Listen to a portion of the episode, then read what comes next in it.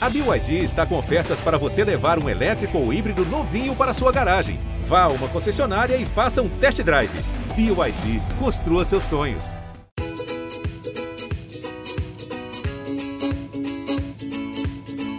Escuta, Karina. O que, Nath? Escuta que o filho é teu. No caso, filha. Ah, sim, a minha Maitê, gente, eu escuto todos os dias e muito, viu? Eu sou a Karina Godoy. Eu sou a Natália Ariede, mãe do Vicente e da Martina. E esse é o nosso podcast, Escuta que o Filho é Teu, pra gente conversar sobre histórias boas, compartilhar experiências, falar sobre os temas e dilemas que estão na nossa rotina, mas que nem sempre a gente dá conta deles. Bora? Bora! E olha, hoje falar de um assunto que eu acho que vai render. Informação, desabafo, vai ter de tudo aqui, viu? Porque criança e febre são assuntos muito ligados entre si, né, Karina? Se existe criança que nunca teve febre, será que existe? Vamos descobrir. Vamos descobrir. Se existe, deve ser exceção. Mas, ó, vou ser mais específica sobre o tema de hoje, gente. A gente vai falar de febre, mas vamos falar também de febre-fobia. Já ouviu falar disso? É uma palavra que, no caso, se refere às mães, pais, cuidadores em geral, até profissionais de saúde. Será que eu tenho esse negócio? Você tem febre-fobia, Karina? Tenho, já foi pior. Mas eu acho que eu tenho sim, porque a Maitê, gente, ela tem febre, assim, desde os primeiros meses e não é febre baixa, não. Então acredito que eu estou nesse grupo. Já melhorei, tá? Mas eu me enquadro aí na febre fóbica. Então, para aproveitar, Nath, já vou puxar para esse papo uma conversa aqui. Uma outra mãe. Ela tem 25 anos de carreira, mas ela acabou de completar 38 anos. Como então, assim? Não fecha essa começou conta? Começou a trabalhar ali desde pequenininha. É a Ariana, trabalhando cedo, apresentadora do The Voice Mais, tem um canal que bomba na internet, escreveu também um livro sobre maternidade, tem dois filhos, tá? Agora vai ficar fácil.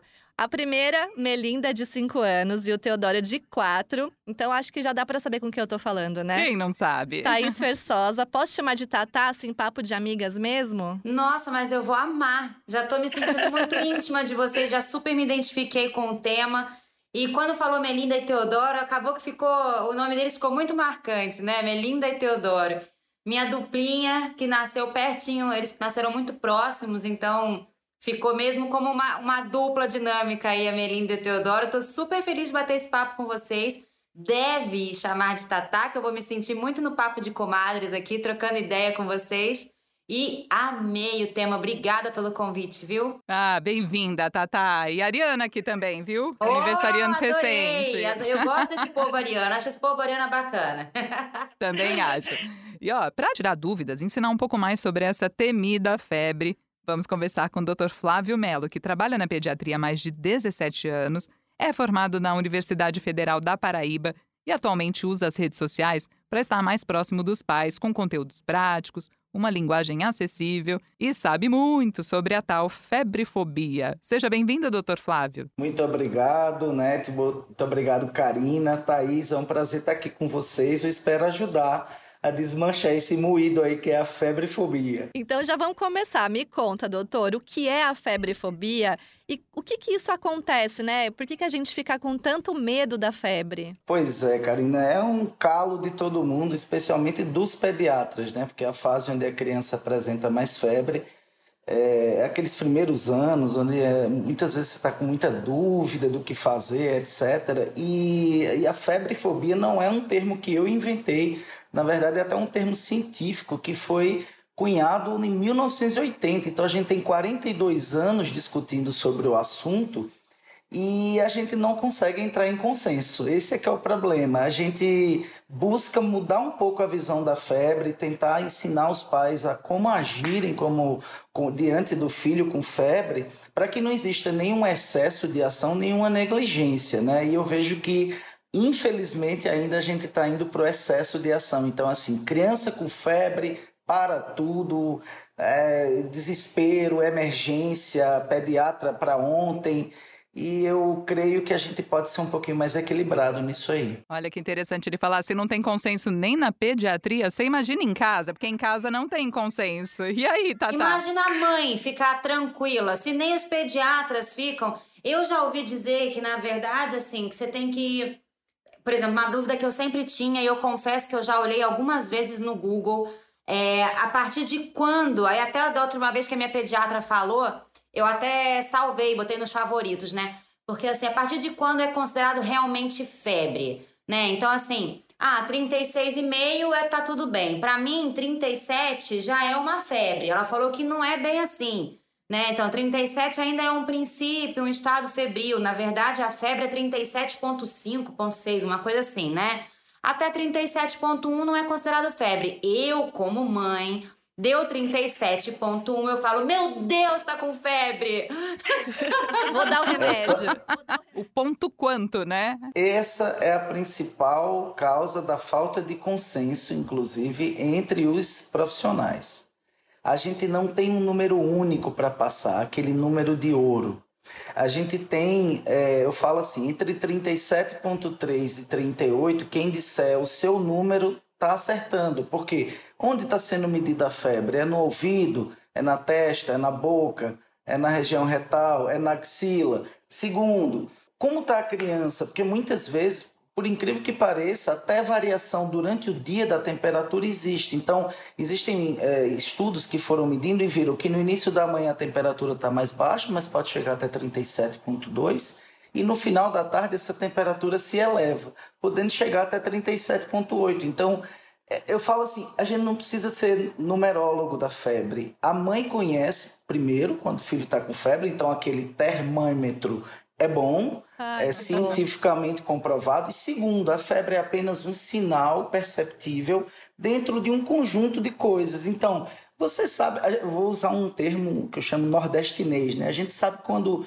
a mãe, o menino tá meio amoadinho, tá meio molinho, tá diferente. Então, colocar a mão e ver que ele tá quente é apenas uma parte desse conjunto de situações onde você olha e diz: tá acontecendo alguma coisa de errado. Porque na verdade a febre não é a doença, a febre é o sinal detectável. Ah, eu quero que o Dr. Flávio explique isso pra gente daqui a pouco, né, da febre, então como não como doença. Mas o Tata, só me conta uma coisa. Ah. É, eu ia te perguntar o seguinte, que eu falei que em casa não tem consenso, tá? Porque qualquer coisa ali, meu marido encostou, tá mais quentinho, já quer medicar. E eu já sou, não, mas peraí, dizem que não é para medicar. Queria saber se aí na tua casa, quem é mais tranquilo em episódio de criança dodói? Você ou o Teló? Quem tem febre e fobia?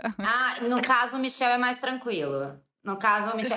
Só que assim, o Michel, eu já até falo, eu, eu, tenho muito medo, e aí aqui entra aquela questão do consenso, de também acabar é, a gente sendo negligente, né? Tipo, não, não é bem assim, não é bem assim, e quando vê o bicho pegou, né?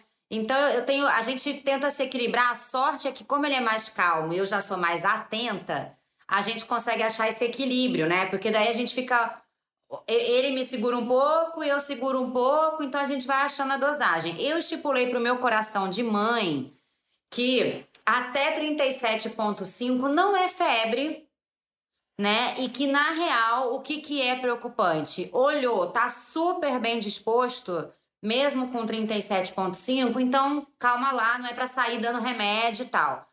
Agora, mesmo se for um 37.1 e tá amuado, tá pelos cantos, não tá brincando, não tá comendo, não sei o quê, aí sim é mais preocupante. Então eu estipulei para mim, é, pra acalmar meu coração, como eu precisava dessa coisa do número, eu tinha que ter sido, falava, meu Deus, mas qual é o número, né? Então eu falei, bom, vamos botar ali um 37,5, mas o que vai pesar na verdade, é a, a, como eles estão. Se eles estão brincando, se não estão brincando. Outro dia, Há um tempo atrás aconteceu deles estarem com 38.1, 38.3 e mega bem dispostos. Brincando pra caramba, não sei o quê. E a pediatra falou, ó, vamos observar, dá um banhozinho, deixa a temperatura baixar. Não sai tacando remédio de seis em seis horas, aquela loucura, né? Então, assim, aí o olhar tem que ficar ainda mais atento, é claro. Mas como estava muito bem disposto, então a gente tem que também entender. E, e foi exatamente isso, assim, a gente, eu, eu me controlei para não dar o medicamento.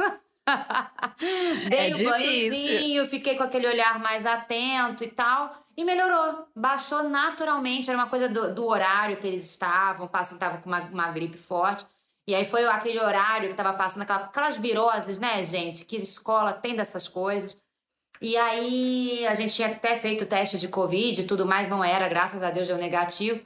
Mas o fato é que é, melhorou, porque era uma coisa do horário que tava, do primeiro, segundo, terceiro dia, aquela, aquela coisa, e não precisou medicar. Então foi realmente uma grande surpresa para mim e um grande alívio também. Entender que não é para sair tacando remédio só porque passou dos 37, né? Eu em casa, gente, eu vou até compartilhar, porque a Natália sabe bem que ela me acompanha já desde. A gente engravidou juntas, né? Então a gente acompanhou toda essa história aí.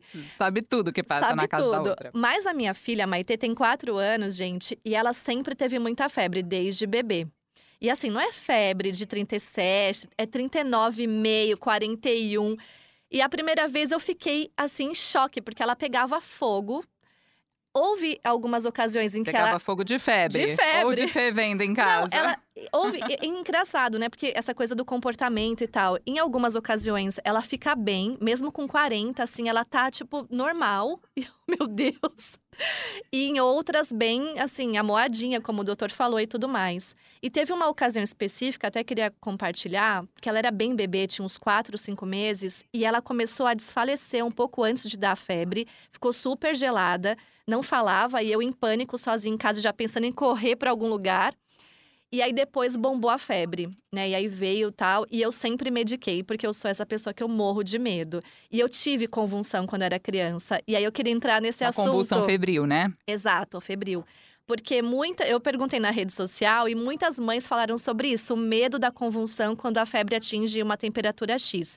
Que eu acredito que seja particular de cada criança, né? Enfim, essa temperatura. Doutor Flávio vai dizer. Vai me dizer. Mas eu vou colocar o áudio dela e aí a gente conversa sobre tudo isso, pode ser? Porque aí a gente ouve o que ela falou, que é uma dúvida de muitas mães que eu encontrei por lá. E eu vou compartilhar aqui com vocês. Ela se chama Cíntia Neves. Olá, eu sou a Cíntia Neves, mãe do Rafael, de 4 anos, e da Júlia, de 2 anos. O Rafael, uma semana depois de completar dois anos, ele estava um pouquinho resfriadinho e ele teve um. estava com febre, não muito alta. É, e aí a gente deu um banho nele, fresquinho, para ele é, amenizar a temperatura. Depois é, coloquei ele no, no berço na época e comecei a fazer carinho nele, ele acordado. E de repente eu vi que ele estava me olhando diferente, aquele olhar perdido, é, meio que olhando sem olhar, e eu comecei a perceber que ele estava ficando desacordado e comecei a chamar Rafael, Rafael, Rafael. E ele não respondia, peguei ele do berço, ele começou enfim, meio que desmaiar, a gente não sabia muito bem o que estava acontecendo, estava perdendo os sentidos, aí é, na hora você não sabe muito o que fazer, ele começou a ter uma convulsão e a gente mesmo com toda a orientação de que é, não é para colocar a mão na boca, a gente a primeira reação que a gente tem é tentar puxar a língua, enfim. Acionamos um vizinho médico que veio e deitou ele, deixou ele de lado e aí ele foi voltando e depois ele foi, a gente foi pro pronto socorro com ele, mas ficou tudo bem. Ele nessa hora ele não estava nem com febre muito alta, ele estava perto de 38. Gente, morri, mas passo bem, né? Eu no lugar dessa mãe. Veja só, em primeiro lugar, antes de tudo, eu quero dizer que eu tenho total solidariedade por quem passou por uma cena dessa. Eu falo assim, ah, eu sempre brinco de primeiro convulsão febril é para quem pode, não para quem quer, porque a gente sabe que a grande maioria das crianças pode ter qualquer temperatura e não vai ter convulsão febril. Existem fatores genéticos envolvidos, o próprio vírus. Mas em si a situação é que eu falo que o maior incitador da febrefobia é a convulsão febril mesmo.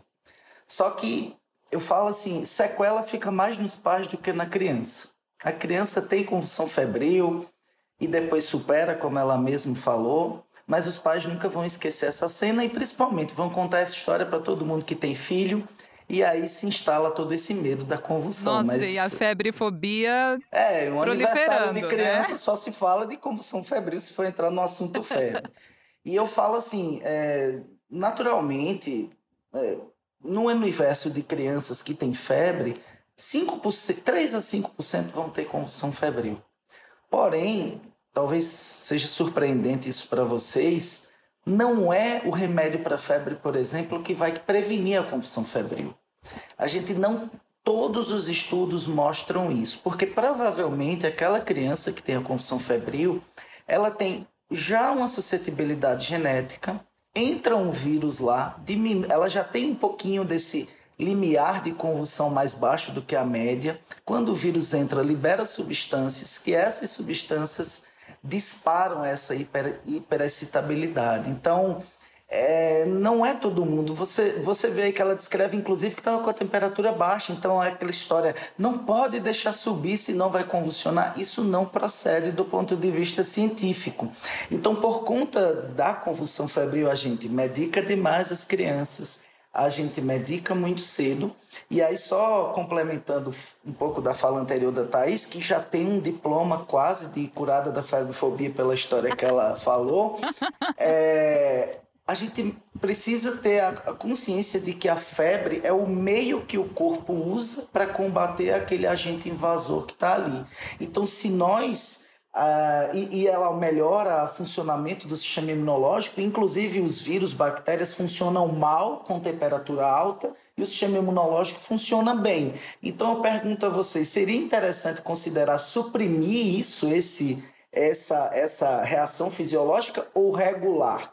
Porque, por outro lado, quando a criança está com febre, aumenta o consumo de energia e ela fica com todos aqueles sintomas. Então, eu sempre digo assim: que a gente deve tratar a criança com febre, não a febre da criança. Olha, então, pensando assim, a febre não é uma doença e a febre é, de certa forma, entre aspas, aqui, um remédio, doutor? É, a gente precisa é, colocar o seguinte ponto: a febre é uma reação fisiológica benéfica até certo ponto em certas situações. Então, por exemplo, outra coisa que eu falo que as mães precisam aprender: sinais de alerta. Quando a febre é motivo de preocupação, ou seja, crianças muito pequenas, um bebê menos de um mês de vida com febre, tem que ser avaliado imediatamente em emergência esses bebês têm uma grande chance de estar com infecção mais séria. Os bebês maiores, de menores de três meses, se estiverem com um mau estado geral, é aquele bebê que não está conseguindo mamar, que vomitou mais de uma vez, que está letárgico, a mãe fala, ele não responde. Essas crianças merecem atenção, mas nas crianças maiores, só quando tem aquele sinal assim, ele está com febre vomitando sem parar, não consegue colocar uma gota de água na boca. É sinal de alerta ele está com febre e está apresentando letargia. É sinal de alerta. Mas se não tem nada disso, você vai fazer com que regule esse sinal se a criança estiver muito molinha, mas se ela depois que regular o sinal ficar melhor, você continua hidratando, dando suporte e essa febre regulada vai ajudar a matar o vírus. Eu falo que a causa mais comum dessas infecções são os vírus e os vírus se queimam na fogueira da febre. Você tem que conhecer os sinais e as idades onde a gente tem que ter mais cuidado, os sinais de alerta, e a gente precisa regular esse mecanismo, porque talvez se a gente medicar excessivamente, a gente tem estudos que mostram que inclusive as doenças se prolongam. Isso é lógico de entender, né? Porque se o sistema imunológico funciona melhor e você está baixando esse, esse mecanismo fisiológico, o vírus vai se multiplicar mais, ou a bactéria vai se multiplicar mais e não vai ser bom isso. Então eu, eu digo, se a gente chegar ao consenso de regular um pouquinho o mecanismo, mas sem suprimir, a gente talvez já melhore muito as coisas. Estou me sentindo tão melhor ouvindo o doutor falar isso. Fala, Tatá. Umas coisas que eu queria falar, algumas, na verdade. Até alertas para outras mães também. É, uma coisa que eu, eu acho, né, que eu descobri que é errado e que ainda é muito, vem lá da avó, aquela coisa de dar um banho frio, joga no banho gelado. E a minha pediatra falou: não faça isso com a criança, não jogue no banho frio a criança que tá quente. Doutor Flávio tá juntando a mão, agradecendo a Tatá pela fala Mães, aqui, né? por favor, não façam isso. Eu já cometi esse erro quando a minha filha, quando a Melinda tinha dois anos e o Teodoro um. E a, e a pediatra falou para mim: nunca mais faça isso. Eu falei, mas eu ouvi a vida inteira isso. Ela falou: nunca mais faça isso. E realmente eu nunca mais fiz essa coisa de dar um banho gelado, mais pro gelado, mais pro frio. Não. Dá um banhozinho, mas assim, não é para deixar gelado. Tem muita mãe que já ouvi algumas amigas falando: ah, eu já taco na água fria. Eu falo, pelo amor de Deus, não taca na água fria. Tadinho.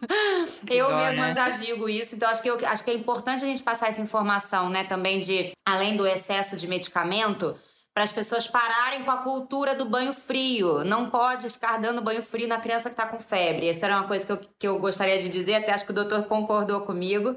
É, outra coisa que eu ia falar também é a coisa da gente esquentar também a criança quando tá aquele, aquela febrinha de trimeliquinho. E ai, bota um casaco, bota. É, é ruim, porque você superaquece a criança, isso também é ruim, não é? É, na, na verdade, assim, Thaís, a gente fala nem superaquecer, nem deixar totalmente desconfortável, porque imagina, tem locais, infelizmente, atendimento à saúde, que a criança chega com febre e manda tirar totalmente a roupa, deixar no ar-condicionado e depois joga numa banheira fria. Então eu falo que isso assim é absolutamente fora de qualquer orientação, diretriz científica e nas casas e até nos hospitais acaba acontecendo isso. Não, é mas eu digo até em casa mesmo, um alerta, porque assim, eu tô falando isso porque o meu filho, Teodoro, ele tem febres muito altas, nunca passou de 40, como você falou, sempre 39,1 e tal. Mas pra mim, quando chegava no 39, era tipo, meu Deus do céu, o termômetro vai explodir.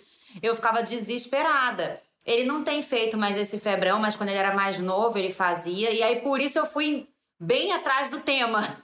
Porque eu falei, gente, se ele é uma criança. E a minha irmã é uma, era uma criança, minha irmã é mais velha que eu, mas ela era uma criança que minha mãe falou que também sempre fazia febrão. Qualquer coisa era febrão. E, e o Teodoro é assim. Daí eu falei pra minha mãe, falei, não, eu não vou ficar desesperada a vida toda. Eu vou procurar me informar. Teodoro mais do que a Melinda, faz febre mais alta. O Teodoro faz febre mais alta. A Melinda fica lá nos seus 38, 38 e 1, não sei o que. O Teodoro, assim, quando você vai ver, ele já tá com 39. Brincando, correndo, mas às vezes tá com 39. E, e, mas assim, nunca passou dos, dos 39, 38,9, 39, 30, nunca passou. Mas pra mim já era um sustão, né? Então, assim, aí eu fui procurar saber mesmo como lidar com isso. Que eu falei, gente, se toda vez que ele tiver qualquer virosezinha for pro 39 eu ficar alternando remédio 3 em 3 horas, não vai dar certo, não vai ser bom para ele.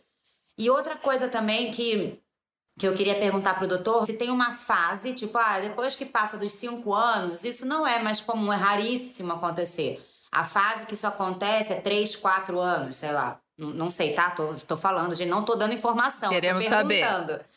É, e outra coisa que eu ia perguntar também é se, se na verdade essa preocupação, por exemplo, é porque o Teodoro sempre teve febre alta, a sua filha também sempre teve febre alta, não teve essa convulsão. Então, na verdade, é uma coisa assim. É, não é que quando a temperatura está muito alta, é quando a temperatura sobe muito rápido?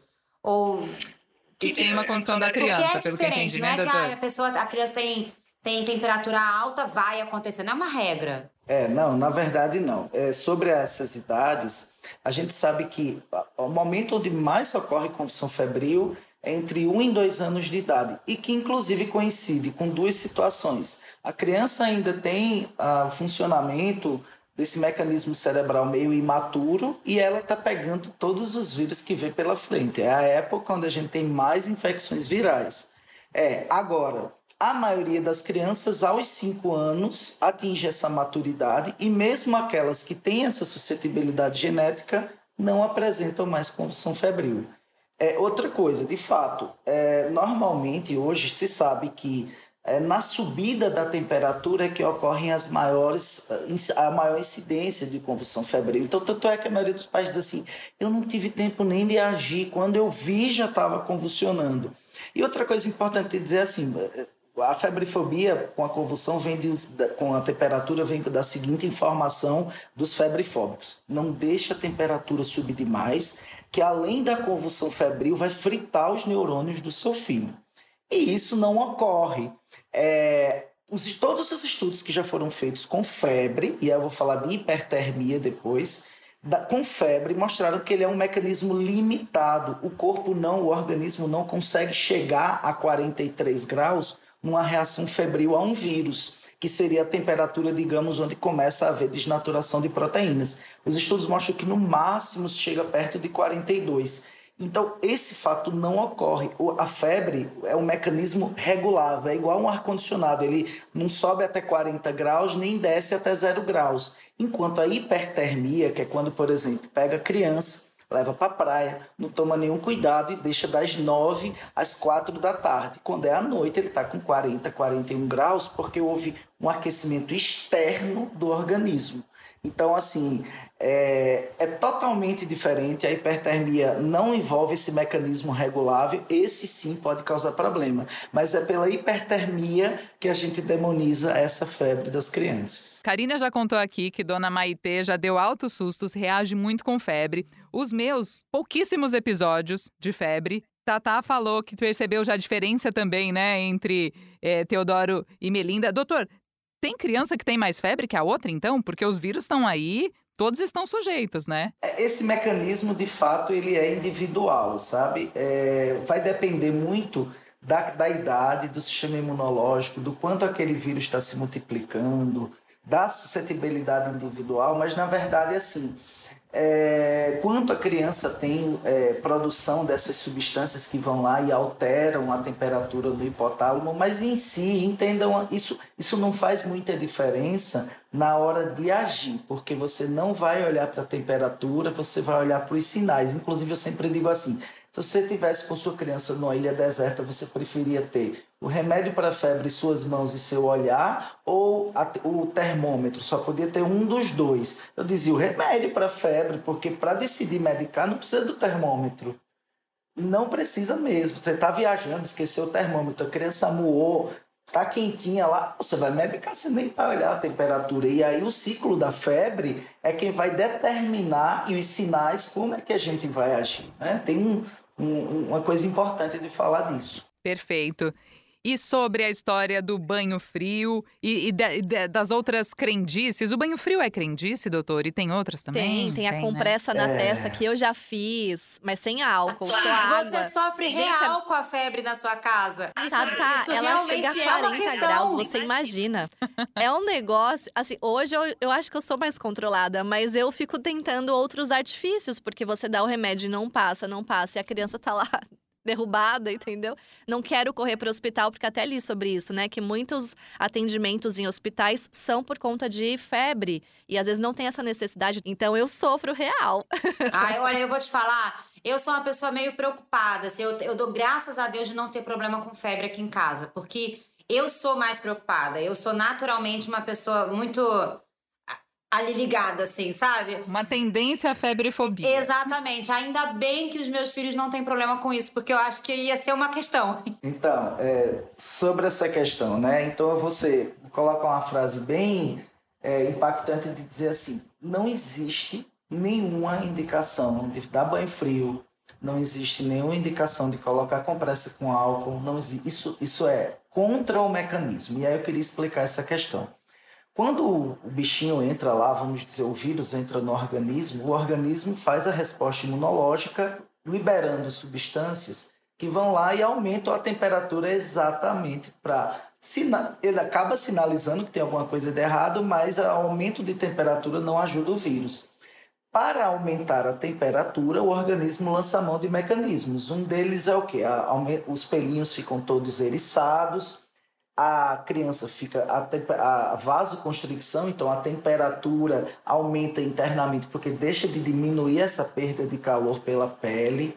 Ocorre também os calafrios que geram calor para dentro do organismo, então essa é a primeira fase do ciclo. A temperatura está subindo, ou seja, o corpo está contendo calor internamente e produzindo calor para aumentar. Quando atinge aquela temperatura que foi programada pelo organismo, vamos dizer 38,5, 39, 39,5, 40, esse é um mecanismo que gasta energia, ele não deve durar muito tempo. Então o organismo começa a lançar mão deixa um tempo, assim, que eu falo, a fornalha ligada queimando o vírus, aí daqui a pouco o vírus para de multiplicar um pouco, diminui essas substâncias, o organismo lança as, as é, digamos, dá uma pausa. Então, é aquela hora que a criança vai ficar, nessa fase da febre, vai ficar meio vermelhinha e depois vai começar a tirar a roupa, dizer que está incomodada, tô com calor, tô suando, e aí ele vai suar. Nessa hora, Dar um banhozinho morno vai melhorar o conforto da criança, mas eu não estou preocupado com a temperatura, porque o ciclo da febre ele vai ocorrer independentemente de qualquer coisa que a gente faça. Claro que, como eu falo que consome energia, algumas crianças ficam bem mal quando começa a haver aumento desse consumo de energia. Eu falo que é a regra dos 10. Cada um grau de temperatura que aumenta, aumenta 10 batimentos cardíacos e aumenta 10% o consumo de caloria. E aí a gente vai tentar reduzir um pouquinho esse consumo para ele se sentir melhor, hidratar porque ele perde líquido também respirando mais rápido, ele consome água nesse aumento do metabolismo e daqui a pouco passa o ciclo. Então, vários ciclos da febre terminam por ganhar a guerra e matar o vírus. Lógico que a gente precisa regular e também conhecer quando tem sinais de alerta que às vezes, por exemplo, a bactéria a gente não consegue controlar somente com o sistema imunológico. A gente muitas vezes tem que entrar com antibiótico para controlar a proliferação de substâncias que ela mesma produz e aumenta a temperatura. Mas em si, os ciclos da febre é quem resolve a parada depois de 24, 48 horas, 78. O menino fica bem, porque o remédio para febre só regulou, ele não, não agiu no vírus, não matou. Então é mais ou menos isso. E quando você dá o banho frio lá no, no final, só para terminar esse assunto, você está diminuindo ainda mais a temperatura da pele e dando um sinal para o hipotálamo para aumentar ainda mais esse consumo, de, essa poupar mais ainda calor, aumenta mais ainda o gasto de energia. Então você vai ter uma criança sentindo mal, você aumenta a sensação de mal-estar, ela vai ficar exausta e muitas vezes a criança até desmaia de tanto estresse que ela está sofrendo ali naquele momento. Então, assim, baixar a temperatura da pele não faz nenhum efeito positivo na temperatura se for febre. Se for hipertermia, já é outra conversa. Que aula, hein, gente? Nossa. Que explicação essencial. Foi Ó, perfeita. já manda esse episódio, né, Tatá? Muito clara, pra todo mundo né? que Foi uma precisa ouvir explicação essa, muito clara. essa explicação. Para nós que somos leigas, né? Foi uma explicação perfeita, assim. Muito obrigada. Isso. Agora, uma coisa também que eu ia te perguntar, é que eu acho que muitas mães devem ter essa consideração. A febre passa a ser uma coisa mais preocupante depois do terceiro dia, né? Três dias consecutivos de febre é super natural. Aí, já cinco, já é uma coisa de, opa, precisamos levar para o pediatra assistir, né? É, é o que? O Eu limite falo é assim, cinco sabe? dias? Sobre, sobre isso, a regra das 72 horas, ela vale para os vírus, que normalmente a grande maioria com 72 horas, 3 dias, 4 dias, eles perdem a guerra, mas não vale para todas as situações. Então eu vejo que às vezes se extrapola isso e se diz assim: ah, só deve levar a criança com 72 horas, ou só vai ser atendido no hospital se chegar com 72 horas. Se a criança tiver um sinal de alerta, se ela for de algum grupo de risco de comorbidade, ou se a criança tiver em uma idade de mais risco, ela tem que ser vista imediatamente, não importa. Então, nessa, a gente, por exemplo, tem uma criança que está em tratamento de câncer, onde febre para ela é emergência imediata. Diferentemente de uma criança saudável, de 3, 4 anos de idade, que está com o nariz escorrendo, começou a ter febre e que não tem nenhum problema de saúde, essa aí nossas avós tratavam em casa e nós esquecemos como tratar ao longo do tempo e agora tudo queremos ir para o pediatra, para emergência e muitas vezes isso resulta em prescrição de antibiótico desnecessário, exame desnecessário, sofrimento, estresse, sala de espera. E é esse, esse grupo que a gente quer dizer para a mãe: calma, se acalme um pouco, faça como sua mãe, que não tinha essa facilidade de sair de casa. Ela dava água, dava um chazinho, dava um remedinho. Só não dá o banho frio. Só não deu o banho frio, da, nem a tal da compressa com álcool. Boa, doutor Flávio. E esse episódio ele tá sendo muito importante também. Espero muito que meu marido escute, tá? Porque em casa é maior treta, assim. Sentiu que tá meio quentinho, meu marido já, já dá o remédio. E aí eu sou dessa, não, eu acho que a febre tem lá uma função, vamos esperar. E aí, às vezes, eu, eu fico me sentindo meio a vilã da história, sabe? Nossa, como você é malvada, você não quer medicar o seu filho. Olha como ele tá amoadinho. E aí eu fico nessa dúvida, sabe? Ai, será que eu tô sendo ruim, né? Tadinho. Já sentiu, Tatá? Já sentiu, Karina, assim? Já. E é muito Ah, doido, mas né? eu, eu logo tem... dou remédio, eu só dou Mas, remédio. mas agora você já tem argumentos, né? Quando vocês começarem Não, a falar agora do eu aprendi. Não sei se eu vou conseguir reproduzir, mas eu dou o play aqui, ó. Uma coisa Escuta que o doutor. Flávio. falou, super importante também, que a gente tem que, que eu acho que tem que alertar muito as mães, é que ao invés da gente focar na febre, tem que focar no que está causando a febre, né? Entender? Porque assim, eu, eu vejo muito claro que acontece assim, ai, tá com febre, nossa, a febre não baixa, a febre, a febre, a febre. Mas peraí, vamos entender. Tem um nariz escorrendo, tem, um, tem uma garganta inflamada, tem uma dor de ouvido, tem. O que que tá causando essa febre, né? Porque. Febre como um sinal, né? É, porque a gente, fica, a gente fica só querendo baixar a febre. O objetivo vira abaixar a febre. Mas, Isso. né, na verdade, não é abaixar a febre, é tentar entender o porquê que aquela febre apareceu. Qual, aquilo que o doutor falou lá no início. Que a febre não é a causa, né? Não um é uma sintoma, doença por não é a só. doença. Então, assim, Que é nem o quê? você Uma mesma falou do Teodoro um tá bem. é, né, o que, que é que está causando essa febre. Eu acho que isso é uma percepção raríssima. Na hora a gente só quer abaixar a febre. Exatamente. E eu, eu acho que essa frase, Thaís, é assim: trate e olhe para a criança com febre, não para a febre da criança. Você fazendo isso, você conhecendo os, os, grupos de risco, os sinais de risco, sendo a criança, a gente não vai deixar, porque alguém pode dizer assim: e se for uma meningite? Se for uma meningite, tua criança vai ter febre, vai ficar letárgica, vai vomitar sem parar. Dificilmente vai ter uma criança com meningite bem, ótima, pulando, brincando, entende? Então, assim, eu acho que é importante conhecer, mais do que conhecer a temperatura certa para medicar, é conhecer os sinais de alerta e que você vai dar o remédio para dar um. Até porque eu vi você falar em alternar a medicação e eu sinto lhe informar que essa outra diretriz, recentemente, a Sociedade Brasileira de Pediatria lançou uma diretriz sobre o manejo da febre, está escrito lá taxativamente. Está contraindicado o uso é, corriqueiro de alternância. Mas como parece que os profissionais de saúde também são um pouco febrefóbicos, existem estudos até nos Estados Unidos mostrando que 70% das vezes com a criança na emergência é prescrita a alternância de medicação. Então, na verdade, eu tento, eu trabalho militando na contra a febrefobia desde há anos então eu falo que os profissionais também precisam entender um pouco para não passar para frente essa febrefobia. No caso, a pediatra dos filhos da Thaís me parece que é da linha, da minha linha de sem febrefobia. Exatamente, ela é dessas aí. Ela é bem cautelosa, sabe? Ela não, não, não, desespera, não. Então é importante que os médicos, quem lida com a gente, seja a obstetra, seja o pediatra, seja o, né, sejam pessoas de bom senso, porque os pais perdem um pouco esse bom senso na hora que vêm seus filhos doentes, né?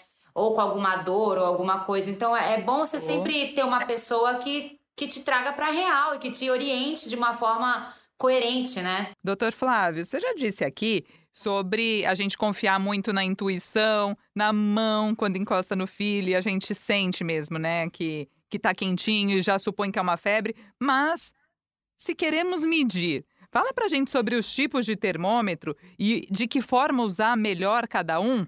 E curiosidade aqui, no auge da, da pandemia, eu um dia achei que eu tava com febre, achei que tava com febre, já me deu um pânico, tô com Covid, vou pro hospital, meu Deus. E eu tava com a, com a Martina bem pequenininha, recém-nascida. E no fim, sabe o que que é? Ah, eu medi na axila aqui com termômetro digital, deu febre. Sabe o que que era? Peito cheio de leite. Ah. Era aquele começo da amamentação. Então, assim, acho que ali eu não devia ter medido né, na axila. Fala pra gente dos termômetros, doutor. É, na verdade, assim, é, eu sempre falo que a gente tem instrumentos imprecisos. É importante saber disso para não confiar demais nesses instrumentos. Então, por exemplo, um termômetro com a pilha gasto não vai medir a temperatura direito. Um termômetro ah, às vezes no ouvido, com o ouvido cheio de cera, também não vai medir. A gente viu aí durante a pandemia, eu dizia isso, que aqueles termômetros de pistola, de infravermelhos é. eram super imprecisos. Provavelmente algum de nós foi entrar em um supermercado e deu 32, você, mas peraí, eu tô vivo com 32 assim? graus, né? É, e no fim das contas, é, eu, eu, dou, eu quero dar uma recomendação simples e prática. Eu falo, não, não inventa a roda. É o termômetro axilar é, digital, acima de 37,5 ali a gente considera a temperatura axilar alterada, segundo a maioria dos consensos, mas alguns falam 37,2, 37,3. Em geral, a temperatura axilar ela é mais baixa do que a oral. A gente não tem muito costume de verificar temperatura oral no Brasil. Tem os termômetros de temperatura temporal que são bons, mas é difícil de encontrar. Então, para a mãe, para o pai que está assistindo, e quer uma coisa prática, é aquele termômetrozinho mesmo. Eu só dou uma dica. É, normalmente tem uns termômetros desses que vem assim, apitou, tira. E, de, e alguns deles não, não é assim, é igual a sanduicheira. A sanduicheira ela aquece, é assim daquela outra luzinha verde, significa que está com temperatura constante. Então, em muitos termômetros, aquele primeiro bip é só dizendo que ali ele conseguiu estabilizar a temperatura e daí para frente ele vai medir. Então, em geral, o ideal é deixar pelo menos 3 minutos para ter uma temperatura adequada. Mas, sinceramente, assim, no dia a dia, depois de 17 anos de pediatria, eu falo, não complique sua vida. Coloque o termômetrozinho axilar. Se a criança não deixar verificar, bota a mão, tá meio mole, medique, hidrate bastante e tá tudo certo. Que é dureza segurar três minutos o termômetro na axila da criança pequena, né? É, mas se Quero não ver segurar, quem faz tipo assim, parar. o- às vezes a mãe vai sorte. ficar louca, que ela diz assim para mim, doutor, a febre fóbica máxima. Eu tenho os três termômetros, eu tenho o do ouvido, da testa e o axilar. E cada um deu uma temperatura. Eu digo, pois é, bem-vinda à Joga tudo febrefobia. Muito bom. Doutor, então aqui, pra gente concluir, né? Uma pessoa febrefóbica, ela tem conserto? Dá pra melhorar? Eu me sinto já melhor hoje. Eu acho que só de ouvir esse episódio já é uma parte do tratamento. O que, que você acha, Tatá? Deixa salvo. E aí, quando bater o desesperinho, ouve de novo. É, é um Isso. tratamento mesmo. Manda pras amigas. Olha, eu tenho muitos posts lá no Instagram sobre febrefobia, sobre febre. Eu fiz até recentemente um, um aulão, um programa, Cure Sua Febrefobia, e-book, vou até mandar o e-book para vocês.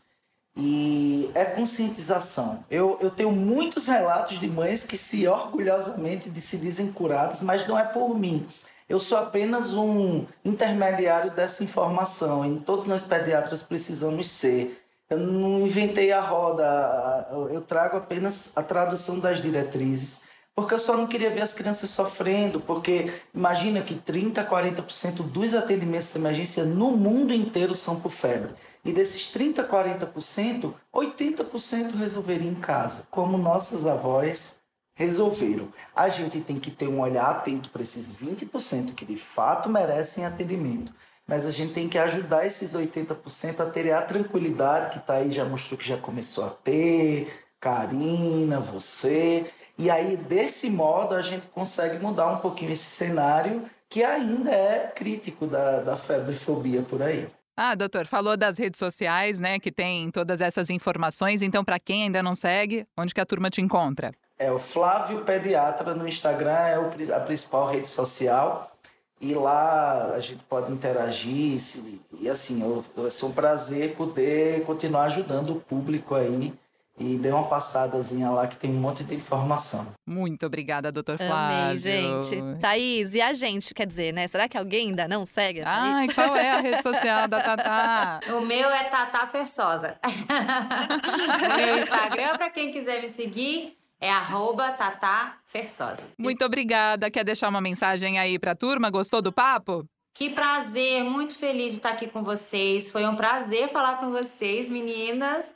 Eu adoro, Amamos. acho que assim, o podcast de vocês é necessário nesse universo maternal nosso. Muito obrigada por isso, pelo serviço que vocês prestam, mesmo assim, muito bacana. E doutor, sem palavras, você falou de uma maneira tão clara. Parecia um- não só um pediatra, mas um amigo batendo papo com a gente. É disso que a gente precisa, de pessoas que falem com clareza e com tranquilidade, né? E foi a forma como É. você falou com a gente aqui, ficou super claro. Eu acho que todas as pessoas que têm febre e fobia aí agora vão passar a não ter mais. E saber como lidar, porque eu acho que informação é tudo na vida, né? A gente tendo a informação, a gente se sente seguro para lidar com aquilo. O problema é quando a gente não tem, que aí fica sempre um monte de interrogação na nossa cabeça.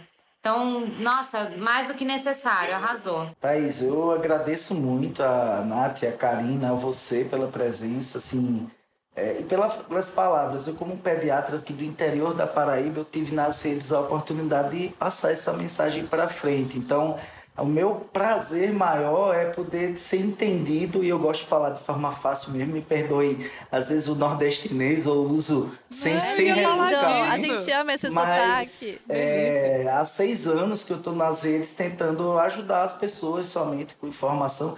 E eu acho que um podcast como esse é essencial. Teria que estar. Vai ter mãe que eu- vai concordar comigo. Isso era para estar no horário nobre. Ah, com certeza. Concordo, concordo. Amamos. E é mérito seu também, viu, doutor? Porque a forma como ele coloca isso na rede social foi como chamou a nossa atenção, né? De tratar sobre esses temas com clareza, com essa tranquilidade que a gente tanto precisa. Obrigada, gente. Foi maravilhoso, viu? E o Escuta que Filho é Teu está disponível no G1, Globoplay e todas as outras plataformas de áudio digital. Siga o nosso podcast para receber notificações sempre que tiver um episódio novo. E você, claro, pode interagir com a gente também nas redes sociais, saber dos bastidores, dos temas que a gente está aqui aprontando. Eu tô no arroba a Karina Godoy, Karina com K e o Godoy com Y o arroba Natália Ariede, como se escreve mesmo, e no portal G1. Gente, que papo bom, Nossa, que aula, que, aula, né? né? Parece que abriu assim minha cabeça. E, e é engraçado, Nath, que eu percebo, assim, como é que faz a diferença, né? Você conversar, por exemplo, o doutor Flávio, ele é, ele é calmo, ele te passa essa confiança, né? E isso também traz pra gente essa tranquilidade do que tá tudo bem, né? Você entende que tá tudo bem. A Tatá pontuou bem isso, que informação é segurança. Informação é uma coisa que contagia a casa inteira, que vai dar, no caso da criança tá ali, tá com febre porque o corpinho dela tá lutando contra alguma coisa. que ela precisa? De respaldo, de alguém observando, de alguém cuidando, minimizando o sintoma, mas não precisa de pânico, né? E aí Existem tá na outros nossa mão. fatores, né, que a gente tem que ficar de olho. Exatamente. Acho que é isso que é importante. E ele elencou bem, assim, Claro, o ninguém período... tá falando pra É, minimizar, não, pra... Ah, não é nada. Não, mas existem outros fatores para ficar de olho. Com crianças também que têm algum outro tipo de doenças e tal, que aí precisa de uma atenção maior. Fatores de risco. E aí, eu, eu achei legal aquela história, até marquei aqui, o ponto quanto, né? Ponto quanto? Não é bem assim, né? Eu É. achei que fosse, a gente sa- É. fosse sair daqui com a resposta. Ah, é 37,5. É, não. Isso vai variar de acordo com cada pediatra, mas principalmente é, é o conjunto de sinais que pesa e a intuição. E a intuição de mãe, né? De sentir. Achei legal também sobre o limite da febre, né? Que ela tem um ciclo. Então, assim, bateu. Não vai chegar a 45, entendeu? Existe um limite da febre. Isso é interessante, né? Porque quando a Maite bate os 41, eu já. Falo, meu Deus, ela vai explodir. Em casa não, Né? não vai, ela não vai explodir. em casa nunca, nunca chegamos a esse ponto. É engraçado também, porque Isso. Tô no time das crianças que reagem pouco com febre. Martina tem um ano, teve um episódio, que foi quando provavelmente ela teve contato com o coronavírus, quando eu tive Covid. Um episódio de febre. Vicente não enche uma mão. Olha não foram isso, mais do gente. que cinco. Maitê já tem Nossa, uma coleção. eu perdi a conta. e a convulsão, que é um tema, né, que na rede social bombou tanto, né? Tanta gente com dúvida e com medo.